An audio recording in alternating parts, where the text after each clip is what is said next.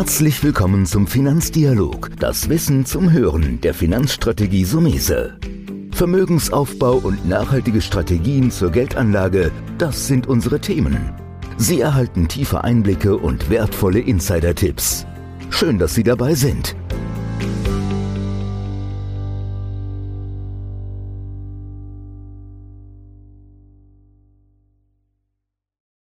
In der heutigen Folge sprechen wir Geldanlage aus der Sicht eines Fondsmanagers. Ich habe mir eingeladen Uli Urban von Bärenberg. Herr Urban, erstmal herzlichen Dank, dass Sie als Fondsmanager, der denke ich relativ viel zu tun hat, natürlich auch in der bewegten Zeit, was wir gleich ein bisschen noch auseinandernehmen wollen, Zeit haben, heute mit mir in dem Podcast zu sein. Sehr gerne doch. Also es ist schön, wenn man ein bisschen Abwechslung hat. Also von daher gerne. Prima. Ich habe mir so Fragen ja immer überlegt, in Vorbereitung auf jeden Podcast. Da habe ich gedacht, vielleicht steigen wir so mit ein, mit so einer kleinen Zeitreise. Was hat sich aus Ihrer Sicht in den letzten Jahren so am Anleihemarkt oder generell am Anlagemarkt verändert? Ja, das ist, glaube ich, eine gute Frage. Gerade wenn man sich anschaut, was nach der Finanzmarktkrise passiert ist, hat sich doch einiges geändert. Wir haben immer mehr Extrembewegungen am Markt gesehen. Allein letztes Jahr hatten wir den schnellsten Bärenmarkt aller Zeiten, gefolgt vom schnellsten Bullenmarkt aller Zeiten. Weihnachten 2018 ist der S&P um, um 4% gefallen. Das heißt, wir sehen immer mehr Extrembewegungen nach oben als auch nach unten. Die nehmen immer weiter zu und äh, wir haben uns auch dazu Gedanken gemacht, woran liegt das? Und unserer Meinung nach liegt das daran, dass sich einfach die Marktstruktur wesentlich geändert hat seit der Finanzmarktkrise. Wir haben auf der einen Seite Multi-Asset-Investoren, die nicht mehr so diversifiziert aufgestellt sind. Das Thema ist, glaube ich, bekannt, dass immer mehr Investoren Staatsanleihen substituieren durch, durch Schwellenländeranleihen, ähm, Hochzinsanleihen, die ja auch alle gewisses Aktienrisiko bergen. Aber wir haben auch immer mehr systematische Strategien, regelgebundene Strategien, die sehr prozyklisch am Markt agieren, also trendverstärkend. Die bauen dann Aktien auf, wenn Aktien gut laufen, Volatilität niedrig ist. Die bauen aber, wie im Corona-Schock im März 2020 gesehen, Aktien genau dann ab, wenn es runtergeht, wenn die Volatilität steigt. Das heißt, die agieren sehr prozyklisch. Auf der anderen Seite haben wir immer weniger antizyklische Investoren, Value-Investoren. Wieso? Value hat seit der Finanzmarktkrise massiv underperformed, äh, Wachstumstitel. Das ist ein Grund. Das heißt, die Assets an der Management, das verwaltete Vermögen, geht da zurück. Es hat aber auch demografische Gründe. Ähm, wenn man sich die Generation anschaut, die Babyboomer, die haben in den 70er, 80er Jahren, was haben die bespart? Damals gab es keine ETFs, die haben Value-Fonds bespart. Damals lief Value auch gut. Die gehen jetzt aber peu à peu in Rente. Das heißt, die verkaufen ihre aktiven Fonds und kaufen dafür Anleihen oder konsumieren das. Wir geben das aus für Gesundheitsausgaben. Das heißt, auch demografisch kriegt man Druck auf, auf Value Fonds. Das heißt, da gehen auch die Assets runter. Das heißt, es gibt weniger antizyklische Akteure am Markt. Äh, Stichwort auch Eigenhandel. Während der Finanzmarktkrise war Eigenhandel noch erlaubt. Mittlerweile ist das ausgeschlossen. Das heißt aber, wenn so eine BASF-Aktie mal 10 Prozent am Tag fällt, dann haben früher teilweise Banken das aufs eigene Buch genommen, in der Hoffnung, das Wochen später teurer zu verkaufen. Das gibt es jetzt nicht mehr. Und ein ganz großes Thema, mit dem wir uns auch sehr äh, auseinandersetzen, ist das passive Investieren, was ja kosteneffizient und, und günstig ist, aber natürlich auch gewisse Nebenwirkungen hat. Und äh, ja, ist, glaube ich, auch bekannt, das ist natürlich eine riesen Momentum-Strategie. Es werden die Titel vor allem nachgekauft oder inkrementell mehr gekauft, die gut gelaufen sind, die dann höheres Indexgewicht haben und die Titel, die, die günstiger geworden sind, die gefallen sind, die haben natürlich ein geringeres Indexgewicht, die, die werden dann weniger gekauft. Und das ist vielleicht auch noch interessant, ähm, so ein typischer ETF-Portfolio-Manager, der hält ja per Definition keine Kassenquote, er ist zu 100 Prozent in Aktien investiert. Wenn jetzt aber die aktiven Fonds jedes Jahr Abschlüsse haben und die halten in der Regel 5 bis 10 Prozent Kasse und das Geld aber in ETFs gesteckt wird, dann wird ja netto mehr Geld in Aktien investiert. Ja, ein Aktienfonds hat eine Aktienquote von 95 Prozent, das wird abgezogen und wird investiert in ETFs, die zu 100 Prozent investiert sind. Das heißt, auch das äh, treibt die Aktienkurse nach oben. Und ähm, ETF-Portfolio-Manager ist natürlich total bewertungsinsensitiv. Also da kommen dann jede Woche, jeden Monat 100 Euro, 1000 Euro Geld rein äh, per Sparplan und das egal, wo das Kurs-Gewinn-Verhältnis steht, es wird immer gekauft. Wenn aktiver Fonds natürlich, wenn die Märkte besonders teuer sind, ein bisschen mehr Kasse vielleicht hält oder eher günstige Titel nachkauft, also auch antizyklisch agiert, ETF, Portfolio Manager per Definition kauft das und vor allem äh, die besonders teuren äh, Titel kauft dann natürlich inkrementell teuer, äh, mehr nach. Mhm. Da war jetzt einiges drin. Ich würde so ein paar äh, Nachfragen mal machen.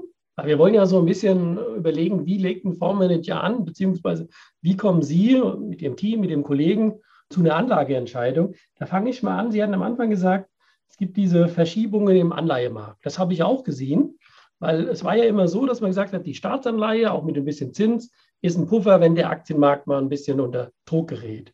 Ich persönlich sehe momentan die Anleihen nur noch als Art Versicherungsprämie mit Nullzins. Siehe Corona, da war es gut, wenn du ein paar Anleihe hattest, die die Kurse gestürzt sind. Und sehe das kritisch bis risikohaft Staatsanleihen jetzt in Unternehmensanleihen oder in Schwellenländer, also Länder mit weniger Bonität zu tauschen. Das kann man machen. Wenn man das macht, worauf sollte man da achten? Oder sollte man eher sagen, komm, manchmal ist es besser, auf die Aktienseite zu schauen und lieber eine Staatsanleihe als Versicherungsprämie zu sehen? Ja, also wie wir mit dem Thema Anleihen umgehen. Ich selber manage ja einen sehr flexiblen Multi-Asset-Fonds, den Bernberg Variato. Das heißt, ich kann sogar Anleihen short gehen. Das heißt, ich bin Staatsanleihen eher short. Und wenn ich in Anleihen investiere, dann sehr gerne in Nischenmärkte, wo es eben keine ETFs auch drauf gibt, die eben nicht so korreliert sind zum Gesamtmarkt, äh, wie, wie dann Hochzinsanleihen oder Schwellenländer-Anleihen. Und eine Anlageklasse, die wir da sehr mögen, sind chinesische Onshore-Anleihen. Die haben noch eine laufende Verzinsung von drei, vier Prozent. Die chinesische Währung ist sehr stabil, hat dieses Jahr sogar aufgewertet, ist auch einer der ganz wenigen Währungen, die gegenüber dem Dollar seit der Finanzkrise aufgewertet haben. Und da hat man eben auch eine laufende Verzinsung von drei, vier Prozent, ähm, was ähm, hier in Europa und auch in den USA ist ja die Realverzinsung negativ. Von daher ist es in der Tat ein sehr schwieriges Thema. Ähm, ja, und entsprechend sind natürlich die Anleihenquoten auch, auch relativ gering. Oder man macht das eben opportunistisch, dass man sagt, man hält jetzt mal eine gewisse Zeit die Anleihen oder shortet sie eine, gewisse Zeit. Aber dass man jetzt dauerhaft 40, 50 Prozent in Staats Staatsanleihen investiert ist. Ich glaube, die Zeiten sind äh, vorbei. Mhm.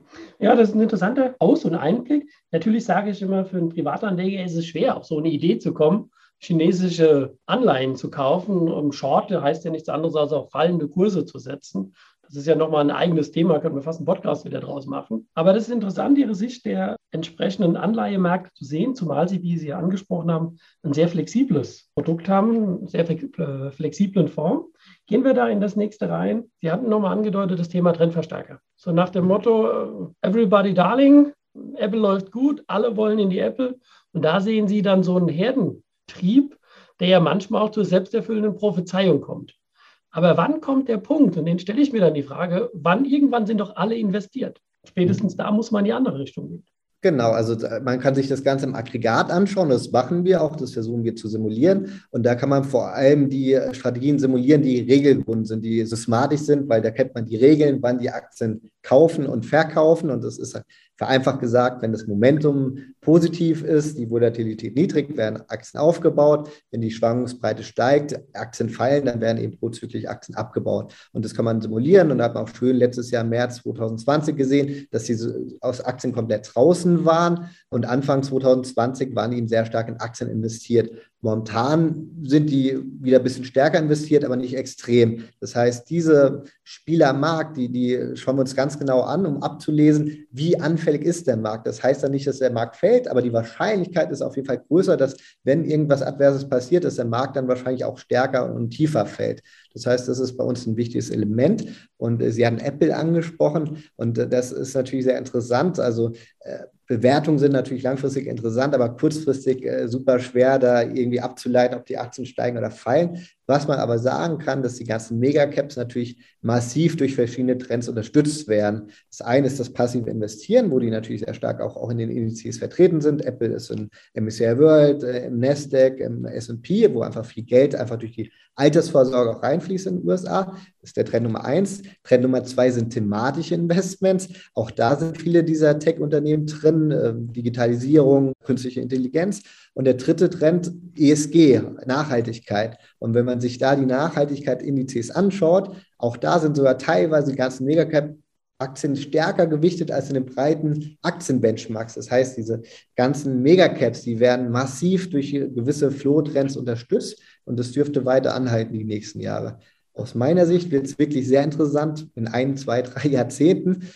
Momentan ist ja so, ETS kriegen jedes Jahr Billionen Summen Zuflüsse und das wird auch anhalten. Aber irgendwann kippt das natürlich. Momentan kaufen die sich selber hoch. Ja? Jeden Monat fließen da per Sparplan. Aber in 20, 30 Jahren, wenn die Generation, die jetzt nur mit ETS bespart hat, in Rente geht und die dann alle zeitgleich verkaufen müssen, dann werden wahrscheinlich die Titel besonders leihen, die da stark im Index vertreten sind. Da sind wir noch weit von weg. Deswegen ist das eigentlich, also die haben ja auch starke Gewinnwachstumsraten, das sind ja auch gute Unternehmen, aber zusätzlich haben die natürlich noch dieses super starken Flow-Unterstützung, Zuflussunterstützung jeden Monat, egal wie teuer das ist, weil es eben passiv auch bespart wird. Da schaut kein Portfolio-Manager drauf. Ist jetzt das KGV bei Tesla bei 3000, 2000, 3000, ist egal. Es wird einfach gekauft. Es hat ein Indexgewicht von, von über 2% im S&P.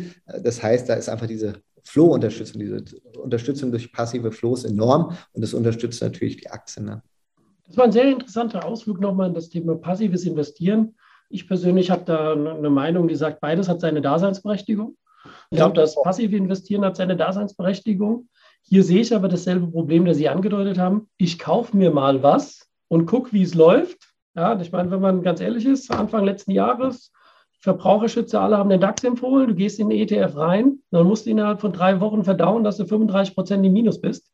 Äh, und dann muss man, sage ich mal scherzhaft, die Eier in der Hose haben, zu sagen, ich kaufe nach. Und das kann oft der Privatanleger nicht weil er das, das Thema hat, dass er im Prinzip entweder schon zu stark investiert ist oder er hat Angst, dass es noch weitergeht. Und da ist natürlich ein aktives Management, ich sage mal, wesentlich interessanter. Ich würde es aber gar nicht gegeneinander sehen. Ich glaube, wie gesagt, beides hat es. Deswegen war es ein sehr spannender Ausdruck. Wir wollen aber im aktiven Management bleiben bei ihm. Wenn ich einwerfen kann, also wir benutzen ETS für taktische Ideen in effizienten Märkten. Also wir haben nichts gegen ETS, aber wir wollen natürlich beide Seiten beleuchten und das auch ausnutzen. Man kann sich ja das die Trends auch zunutze machen als aktiver Investor, dass man genau weiß, wann sind diese Sparpläne. Im März 2020 ging es runter. Wir haben dann antizyklisch auch investiert, weil wir wussten, die Pensionskassen müssen Aktien kaufen, auch die ganzen ETF-Los, die kommen Anfang des Quartals. Und wenn man das weiß, kann man sich natürlich ein bisschen vorher positionieren. Aber auch wir setzen auch im Vor ETFs ein. Also ich habe nichts gegen ETFs, aber es ist halt schön, wenn man sich das genauer anschaut, um das eben auch ausnutzen zu können. Ja, ja aber darum geht es ja, Robert, dass man einfach beide Seiten so ein bisschen beleuchtet im Einsatz hat. Thema, die hatten es angesprochen kurz, demografischer Wandel. Da habe ich so ein bisschen, weil Sie gesagt haben, wenn irgendwann eine Generation in Rente geht, aber habe ich nicht heute auch das Problem, dass wenn ich jetzt auch, wenn ich viele Value-Fonds hätte, also Substanzwerte-Fonds, dass ich im Moment eigentlich Unsinn ist, wenn ich Rentner bin, meine Aktienquote auf Null zu fahren, weil die Zinsseite ist ja tot. Vielleicht muss ich auch lernen, dass ich im Rentenalter immer noch einen gewissen Aktienanteil brauche. Das stimmt auf jeden Fall, aber es hängt natürlich auch stark davon ab, ob man jetzt Rentner in den USA oder in Europa ist. In den USA gibt es noch einen Positivzins. Die Amerikaner sparen ja auch, auch mehr mit Aktien als jetzt die Europäer in den ganzen Rentenversicherungen. Das heißt, die Amerikaner haben weniger das Problem, die Europäer mehr. Aber leider ähm, ja, steigt hier ja der Aktienanteil der, der Bevölkerung nur, nur peu à peu. Aber ja, es wäre auf jeden Fall wünschenswert. Und da gibt es ja auch so zarte Hoffnungen, dass da vielleicht politisch irgendwann mal was passiert, dass da auch mehr Gelder der, der Rente in Aktien fließen, weil ich glaube, das macht langfristig absolut Sinn. Ja. Mhm. Bleiben wir noch beim, beim Aktienmarkt, weil natürlich, und da kommen wir auch hin, die, diese berühmte German Angst. Ja, die mhm. Angst ist ja Geld zu verlieren und da ist der Aktienmarkt im ersten Moment Teufelszeug. Und man lernt ja aber trotzdem, dass es funktioniert. Die große Angst der Anleger, so wie ich das kennengelernt habe, ist einfach Schwankungen, diese Schwankungen der Aktien. Wie geht man als Fondsmanager mit den Schwankungen um? Wie Sie eben angedeutet haben, musst du einfach immer wieder als Chance sehen? Ja? Musst aussitzen oder ist es eine Kombination aus, aus beidem? Ja, also ich finde das immer also schön ist vielleicht übertrieben, aber ich meine, im Supermarkt, wenn was billiger wird, freut man sich ja. Wenn die Aktien günstiger werden, da, dann geraten manchen Panik. Aber also ich glaube, als Portfolio-Manager, wenn man auch erfahren ist, dann, dann weiß man, dass das dazugehört. Und ähm, wir, also auch im Bärenberg Variate, wir haben allein einen Baustein, der ist 30 Prozent taktische Elemente. Das heißt, wir versuchen gerade diese Extrembewegung nach oben als auch nach unten praktisch auszunutzen. Und ähm, Stichwort auch Anleihen, dadurch, dass natürlich Staatsanleihen nichts mehr abwerfen. Ich glaube, was viele moderne Multi-Asset-Fonds machen, ist, dass sie also mehr Richtung Derivate, Richtung Absicherung gehen, Put-Option. Und damit lässt sich das natürlich ganz gut aushalten, wenn die Märkte fallen, dass man dann sich auch über äh, gewisse Derivate eigentlich absichern kann. Aber klar, ohne Risiko keine Rendite. Man, man, muss gewisses Risiko gehen, aber man kann es eigentlich gerade als Multi-Asset-Investor ganz gut schaffen, äh, die, die Schwankungen äh, möglichst äh, gering zu halten. Also von daher, also ich sehe Schwankungen als positiv an, weil nur das erübrigt einen ja auch günstig nachzukaufen. Sonst muss man immer ganz teuer nachkaufen. Also eigentlich ist es ja was Schönes. Mhm. Ja, das ist ja genau das, was ich glaube, wie Sie es aber auch angedeutet haben. Wenn du das mal länger machst, wenn du längere Zeit im Aktienmarkt, wenn du ein bisschen Erfahrung hast als Anleger, ein paar Jahre dabei bist, auch mal gesehen hast, nach einer Krise geht es auch wieder hoch, dann geht das Schwankungsthema in den Hintergrund. Ist eher etwas für Anleger, die noch nicht investiert sind. Aber das ist ja immer noch sehr, sehr viele. Ja? Tages- und Festgeldbestände, die lassen da noch im wirklich Milliarden, manche sagen im Millionenbereich grüßen. Deswegen auch eine Lanze in dem Podcast zu sagen, sich mit dem Thema Finanzen auseinanderzusetzen. Vielleicht jetzt nochmal so, so eine Frage.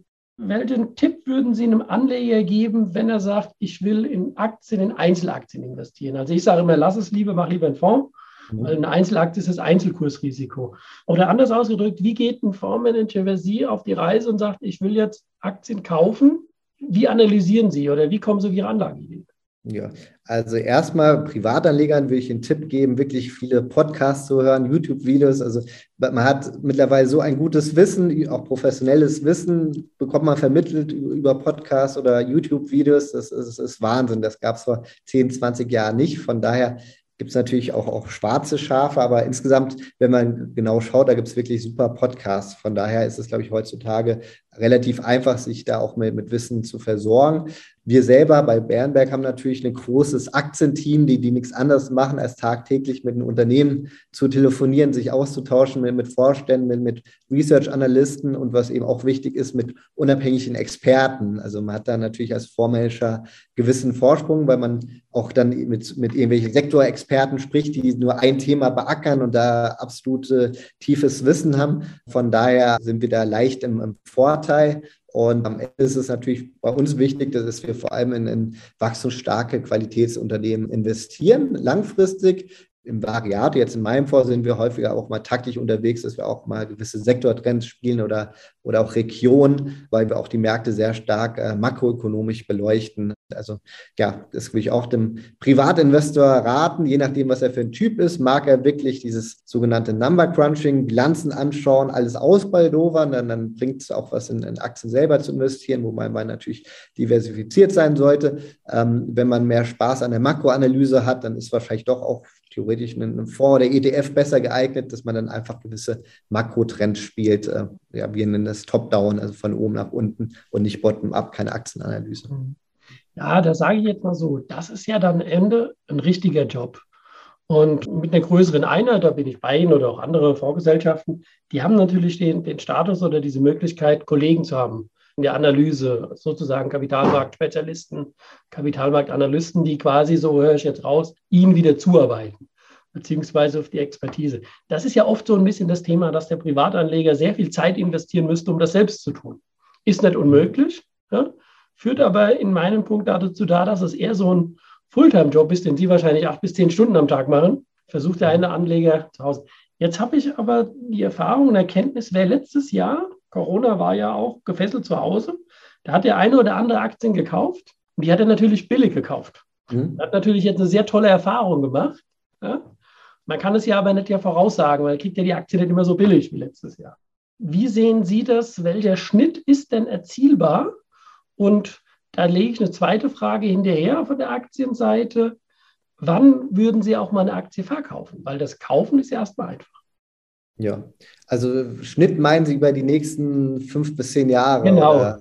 Ja, ja, was man leider ja sagen muss, wenn man sich rein die Bewertungslevels anschaut, beim S&P 500 handeln wir jetzt auf dem KGV, also Kursgewinnverhältnis von 22, der langfristige Durchschnitt liegt, glaube ich, bei 17, also 30 Prozent höher, heißt die Bewertung ging immer hoch, das ist natürlich auch eine Funktion des niedrigen Zinses, der anderen Sektorstruktur, da sind jetzt mehr Tech-Unternehmen statt, statt Banken im S&P vertreten, die auch höheres Gewinnwachstum haben, aber es ist natürlich auch eine Funktion des, des passiven Investierens, dass da eben viele bewertungsinsensitive Teilnehmer unterwegs sind, aber man muss natürlich natürlich dann sagen, ja, über die nächsten fünf bis zehn Jahre würde ich mal rechnen, dass dann eher mal eine Aktienrendite von, von fünf bis sieben Prozent möglich ist und nicht oberhalb von zehn Prozent, ähm, weil einfach die Bewertungslevels schon so hoch sind momentan. Aber nichtsdestotrotz, man hat noch eine positive Realverzinsung.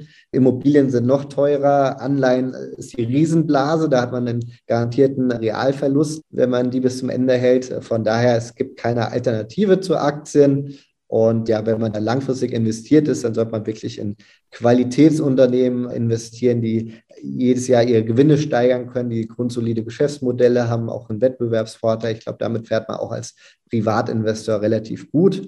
Und ähm, zur Not kann man sich auch einfach Holdings von, von großen, guten, aktiven Fonds anschauen, um, um da mal eine gute Indikation zu bekommen, wie, die investieren. Aber wenn man diversifiziert aufgestellt sein will, dann will ich auf jeden Fall auch einen breiten Fonds investieren. Ne? Die, das ist so ein bisschen, wo wir jetzt schon so Richtung Ende kommen, wo ich natürlich den Ball nochmal aufhöre. Diversifizierung. Klassisch hat man ja früher mal gesagt, Anleihen, also sprich Renten, Zinspapiere, Aktien, Rohstoffe, Edelmetalle. Das ist klar. Wir haben ja schon ein bisschen gemerkt, im Anleihesektor ist es schwieriger. Die vielleicht eher, wenn dann nur auf Zeit mal halten. Ist auch das Thema, weil es auch momentan in aller Munde ist. Bitcoin, Krypto. Man hört so die ersten, die auch sagen, in so einer Diversifikation, und es gibt ja auch die ersten Fonds, die damit anfangen, die mhm. sagen, ich mische auch mal Bitcoin bei. Wäre das auch ein Thema für Sie oder beziehungsweise wie würden Sie das beleuchten?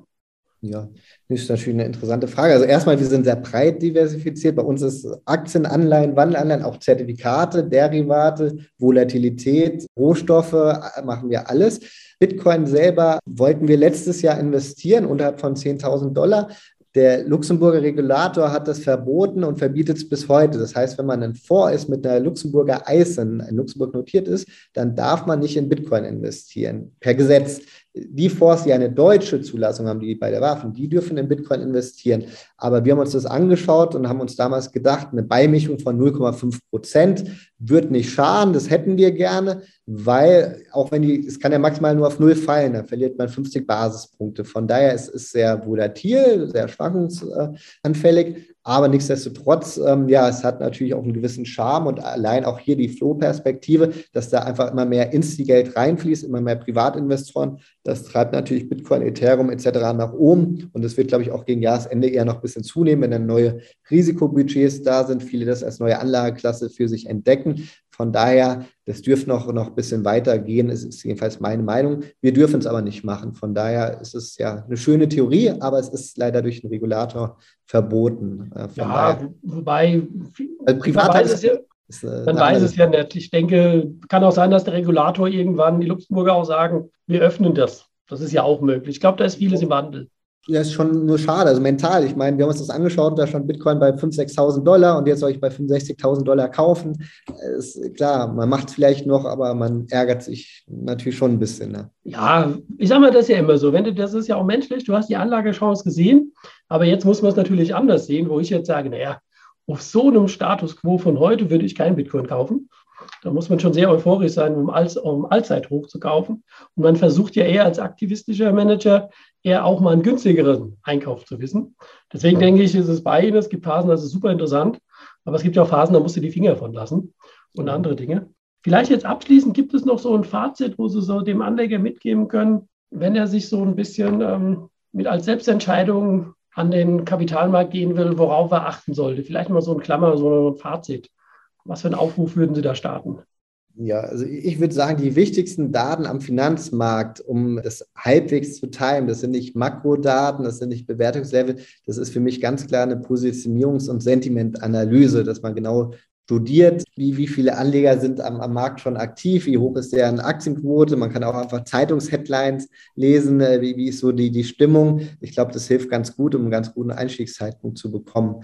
Und ansonsten, ja, ich würde, ich höre nach der Arbeit jeden Tag noch ein, zwei Podcasts, auch am Wochenende. Also ich glaube, wer das Thema wirklich für sich gefunden hat und liebt, der, der sollte sich einfach ganz, ganz viel weiterbilden. Das ist alles kein Hexenzeug. Das kann man alles lernen, wenn man Spaß dabei hat. Von daher also möglichst viel Wissen aufsaugen von, und das ist ja das Schöne. Also als Fondsmanager, man kann mit anderen Fondsmanagern reden, man kann mit den ganzen Brokern sprechen, mit den Kollegen, die natürlich auch viele Ideen haben. Also möglichst auch, auch verschiedene Leute anhören. Und was mir immer geholfen hat, Amerikaner anzuhören, weil am Ende wird vieles am Finanzmarkt in den USA entschieden und nicht, was wir Deutschen, was wir Europäer denken. Also vor allem Gefühl dafür zu kriegen, wie die Amis denken, dass man auch vielleicht mal Podcasts aus den USA noch zusätzlich anhört und da Research liest, weil am Ende ist, wird da das meiste Geld in Aktien investiert und das ist sehr relevant, äh, wie, wie die Amerikaner über die Finanzmärkte denken. Ja, das würde ich sagen, das ist immer ein sehr interessanter Ausblick gewesen. Im Hinterkopf habe ich das schon oft gedacht und das ist auch so. Aber dass Sie es explizit nochmal zugerufen haben, immer wieder mal über den großen Teich zu schauen, weil da ist ja immerhin größte, der größte Aktienmarkt der Welt und die Dynamik. Das denke ich ist ein sehr, sehr guter Tipp abschließend. Ja, ich sage, Robert, erstmal vielen Dank, dass Sie heute dabei waren und erfolgreiche Zeit weiterhin. Ich meine, Sie haben einen tollen Track Record schon hingelegt und ich denke, so kann es weitergehen. Und vielen Dank, dass Sie heute mit dabei waren. Ich habe zu danken, hat mir viel Freude bereitet. Dann ja, noch einen schönen Tag auf jeden Fall. Das war der Finanzdialog, das Wissen zum Hören der Finanzstrategie Sumese. Natürlich ist dieser Podcast keine Anlageempfehlung, denn jede Anlageentscheidung muss individuell getroffen werden. Idealerweise ist sie Teil einer ganzheitlichen Strategie, die exakt zu Ihnen passt. Dazu müssten wir uns persönlich kennenlernen. Besuchen Sie uns auf sumese.de